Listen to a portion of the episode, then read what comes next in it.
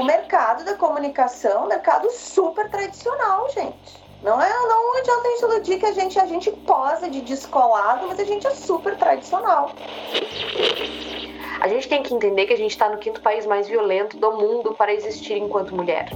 E que nós, mulheres, morremos quando a gente opta e quando a gente decide por fim em relacionamento. Todas as mulheres do mundo, todos os dias, têm uma pequena coisa que passam simplesmente por serem mulheres. Eu Gente, eu apostaria minha mão direita e eu escrevo com ela, eu faço tudo com ela.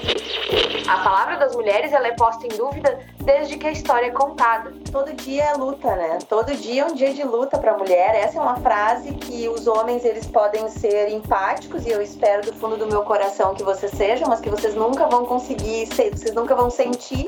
Não existe um feminismo só. Existem feminismos.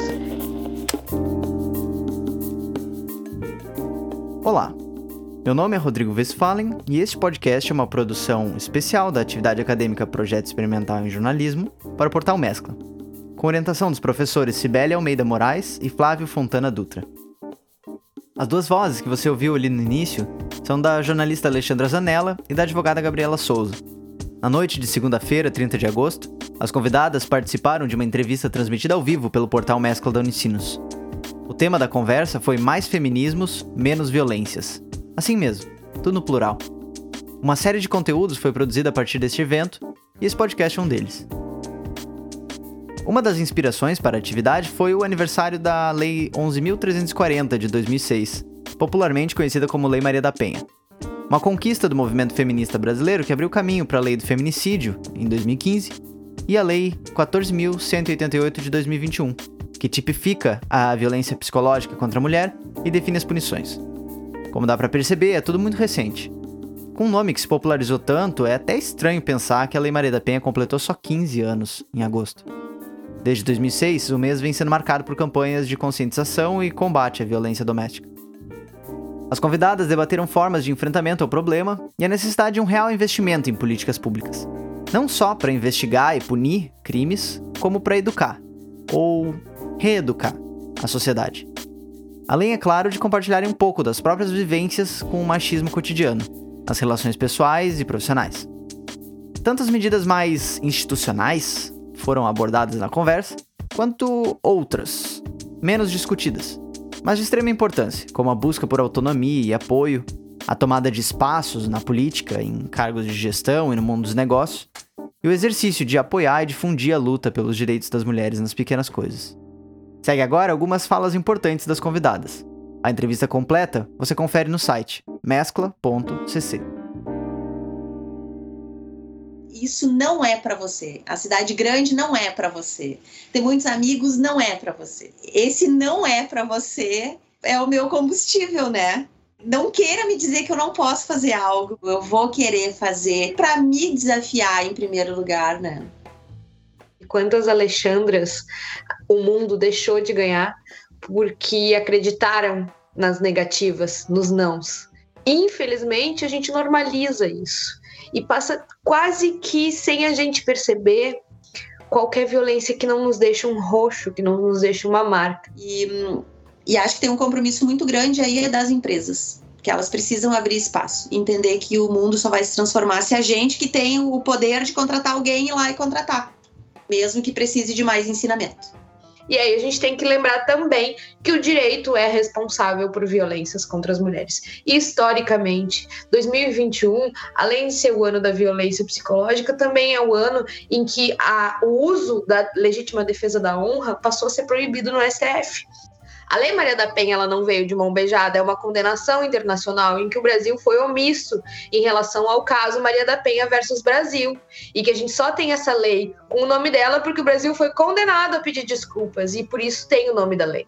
Então, assim, não vem de mão beijada, vem de uma transformação social. E a transformação social passa pelo jornalismo e como essas histórias estão sendo contadas e como a gente precisa pegar esse discurso e controlar essa narrativa sob a ótica das mulheres. Porque essa história está sendo contada por pessoas que não são mulheres. A, a, a gente está muito longe de, de discutir pautas de gênero. A gente está muito longe. E, nossa, eu sonho com o dia em que a gente vai ter um entendimento que o jornalismo vai em busca desses dados e entender o que está acontecendo e trazer informações além de contar mortes. Tem dois, três anos no máximo que a gente está discutindo sobre mulheres e homens negros apresentando telejornais, gente.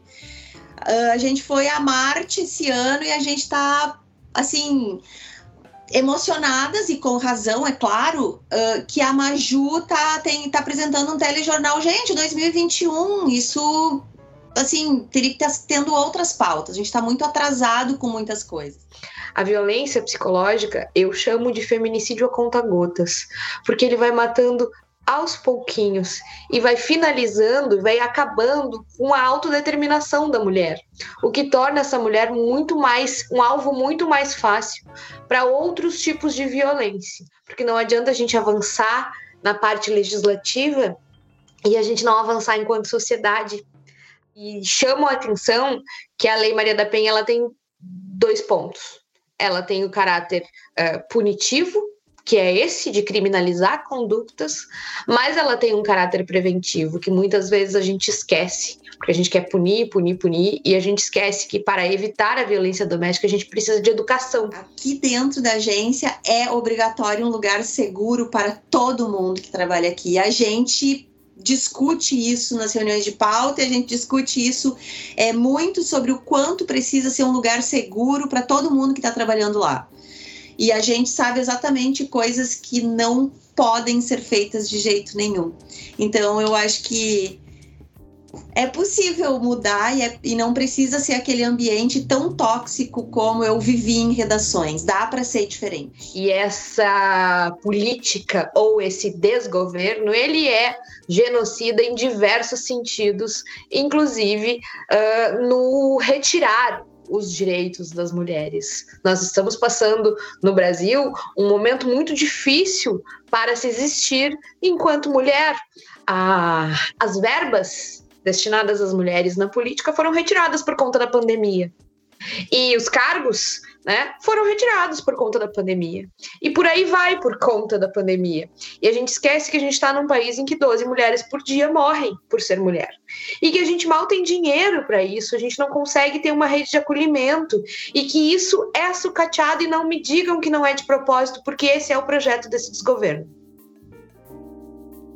Este podcast é uma produção da atividade acadêmica Projeto Experimental em Jornalismo, com orientação dos professores Cibele Almeida Moraes e Flávio Fontana Dutra. Eu sou o Rodrigo Westphalen e a lista completa dos créditos você confere na descrição do episódio, aí no seu agregador de podcast favorito. Um abraço e até mais.